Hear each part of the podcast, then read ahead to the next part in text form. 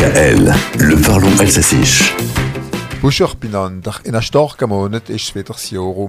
Dans un peu plus d'un mois, nous en aurons fini avec 2022. Ces derniers jours, et particulièrement hier, nous avons basculé dans l'atmosphère de Noël avec le coup d'envoi des marchés de Noël emblématiques dont le Christkindlesmerik de Strasbourg. On n'a que l'embarras du choix des marchés de l'Avent.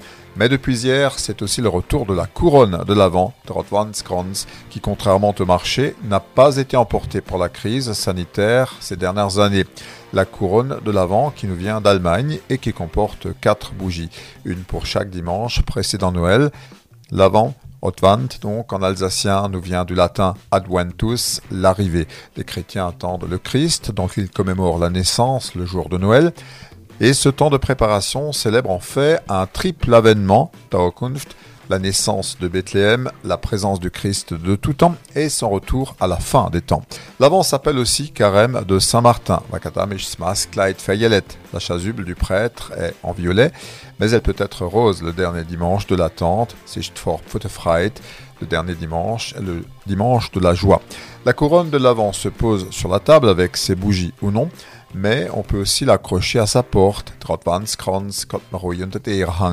qu'on soit croyant ou non, c'est un symbole de la préparation à Noël. Yaya Weihnachtstag.